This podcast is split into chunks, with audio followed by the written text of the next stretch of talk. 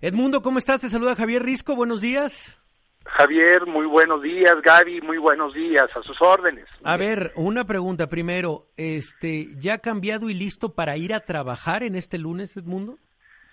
Siempre, siempre, Javier. Desde el jueves pasado, de hecho, un tribunal colegiado de justicia administrativa federal me concedió, en primer lugar, lo que se llama una suspensión eh, provisional derivado del recurso de amparo que yo solicité y el viernes pasado la jueza me dio la suspensión definitiva, de manera tal que de hecho desde el jueves pasado yo estoy en funciones de secretario ejecutivo de la de la institución derivado de estos recursos. Y pues muy contento porque creo que con esto, independientemente de mi caso particular, lo que se está restableciendo es el Estado de Derecho en este país, el respeto a la Constitución, el respeto a las leyes, este, porque pues eh, se me dedicó un artículo en lo particular y contraviniendo todas las reglas de que las leyes deben ser generales, abstractas, impersonales, se dictó un artículo transitorio para cesarme inmediatamente del cargo. Eh, afortunadamente, la justicia federal actuó de manera pronta, expedita, de manera tal que este, estoy desde el jueves pasado derivado de estos recursos en el cargo de secretario ejecutivo. ¿Y qué hace Edmundo, para explicarle a quienes nos escuchan, buenos días, qué hace el secretario ejecutivo del Instituto Nacional Electoral? Gaby, muy buenos días. A ver, antes de la aprobación del famoso Plan B, el secretario ejecutivo tenía, y esto deriva desde la propia Constitución, por eso estamos combatiendo el Plan B, porque eh, a través de las leyes se está violentando la propia Constitución, porque las facultades del secretario, si bien se extienden en las leyes, están desde la misma Constitución. ¿Y qué dice la Constitución? El secretario ejecutivo es el órgano eh, encargado de coordinar la operación de la del Instituto Nacional Electoral, tanto en lo que hace a sus oficinas centrales que llamamos aquí en la Ciudad de México, en donde están las diferentes direcciones, como toda la operación que está en todo el país a través de nuestras juntas locales, 32, eh, una por cada estado, y las 300 juntas distritales, en donde el, INE, más allá de estar organizando elecciones, que no hemos parado de hacerlas desde el 2014, ya van 331. Permanentemente estamos organizando elecciones locales y federales. También está operando sistemáticamente, por ejemplo, en todo lo que tiene que ver con la credencialización, es decir, otorgar la credencial de elector, que es, como todos sabemos, el principal medio de identificación en el país, a toda la ciudadanía que lo solicita, por cierto, de manera gratuita. Nosotros atendemos alrededor de 16 millones de mexicanas y mexicanos todos los años eh, para darles esta esta credencial que sirve para votar, pero para está su firma. estamos viendo, estamos viendo el mundo que, ahorita la gente ya revisó, vi, vi que mi productor sacó su INE y dijo, ah, mira aquí, si es cierto, aquí dice y está su firma detrás de mi INE, que dice Edmundo Jacobo Molina, secretario ejecutivo del Instituto Nacional Electoral. Así que, aparte de la firma de usted por la parte de enfrente, tiene la firma de Edmundo Jacobo, como la podrá ver dentro, bueno, en su credencial de, de votar.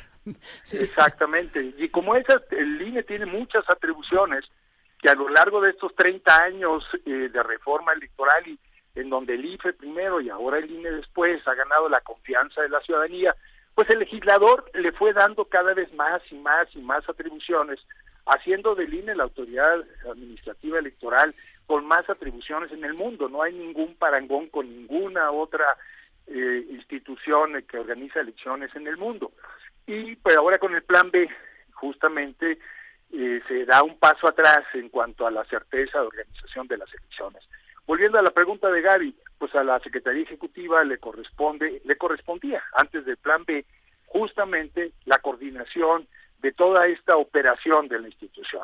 Ahora bien, este con el plan B lo que se está haciendo es cercenando esto, este y pienso en lo particular que más allá de la decisión que se tomó en mi caso, Ahora lo que viene es seguir justamente haciendo ver ante el Tribunal Electoral del Poder Judicial de la Federación y ante la Suprema Corte de Justicia de la Nación las inconstitucionalidades del famoso Plan B para que justamente no se avale un retroceso de la certeza en la organización de las elecciones, pues que nada más y nada menos nos ha traído 30 años de paz pública en este país y nos ha traído como consecuencia que las elecciones no sean un problema y podamos elegir libremente a quien nos representa o a quien gobierna en este país.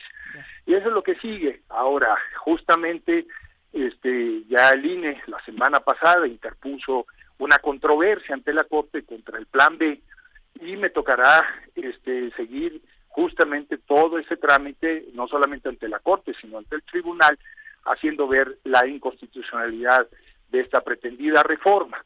También habrá que estar muy atentos a la elección de los cuatro nuevos consejeros, porque el 3 de abril concluye la gestión del doctor Lorenzo Córdoba, al igual que el consejero Ciro Murayama, la consejera Adriana Favela y el consejero José Roberto Ruiz Aldaña, y está en manos de la Cámara de Diputados la designación de sus relevos. Eso es lo que viene en la agenda.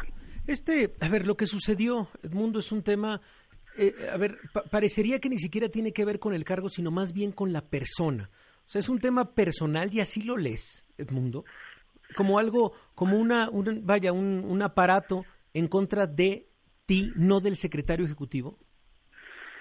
Pues así parecería y ese es justamente uno de los argumentos que yo aduje frente al Tribunal, a la Justicia Federal y ante el Tribunal Electoral del Poder Judicial de la Federación. E incluso en la controversia que interpone el INE ante la Corte también es uno de los argumentos. Eh, no puede haber leyes dedicadas a una persona, a un caso en lo particular. Las leyes siempre tienen que ser generales y de aplicación general a todas las personas.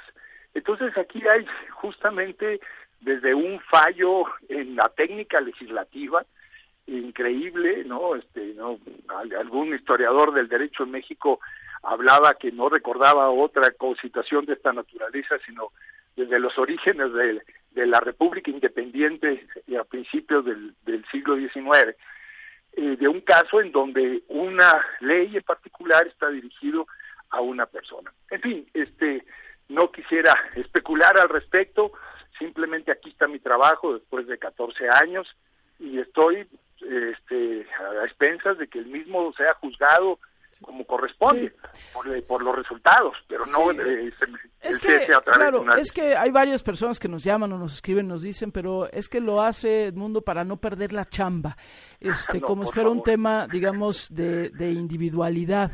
Y creo que es importante, pues eso, preguntártelo directamente, ¿lo haces por no perder la chamba, Edmundo?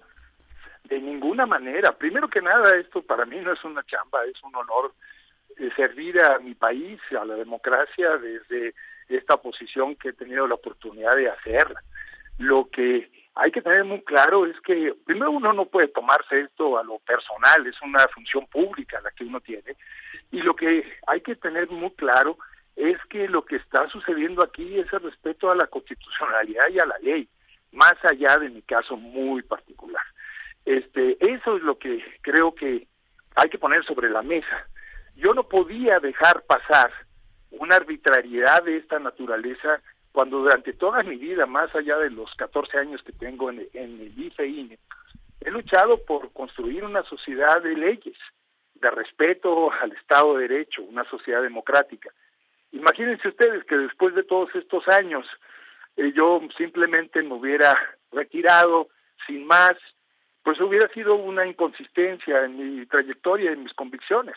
Tenía evidentemente que combatir una decisión de esta naturaleza para ser consistente con algo que creo que no solamente me toca a mí, es el producto de mi generación, de las generaciones sucesivas, que hemos luchado por eh, acabar con las arbitrariedades en este país.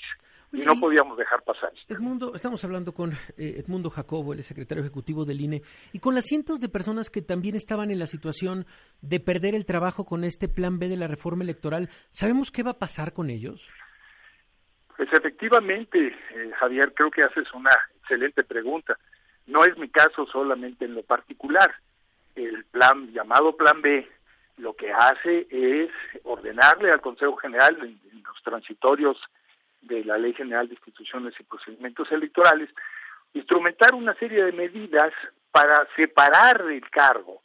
Nosotros calculamos en una primera instancia alrededor de seis mil personas más de 2.000 del Servicio Profesional Electoral Nacional, que es el Servicio Civil de Carrera del INE, que por cierto se ha construido desde hace 30 años, empezando con Mauricio Merino cuando era consejero, él se abocó mucho a esta tarea. Y este y separar también a todo el personal administrativo de apoyo. Entonces, también por esa razón, eh, yo no podía dejar pasar esto. Este, el Consejo General se pronunció porque eh, interpusiéramos todos los recursos legales para combatir una arbitrariedad de esta naturaleza. Yo esperaría también que mis compañeras, mis compañeros de trabajo, pues eh, hagan lo propio para defender su propio derecho ante una situación de esta naturaleza. Bueno, pues importante, la verdad, que nos lo digas tú directamente y por supuesto, y lo sabes bien, pues aquí no solamente no hemos soltado todo lo que tiene que ver con esta pretendido, este pretendido plan B de la reforma electoral, sino también lo que sigue. Gracias, este Edmundo, por estos minutos. Gaby, muchas gracias. Javier, muchas gracias a ustedes por el interés y por tener abiertos estos micrófonos para escuchar las diferentes posiciones.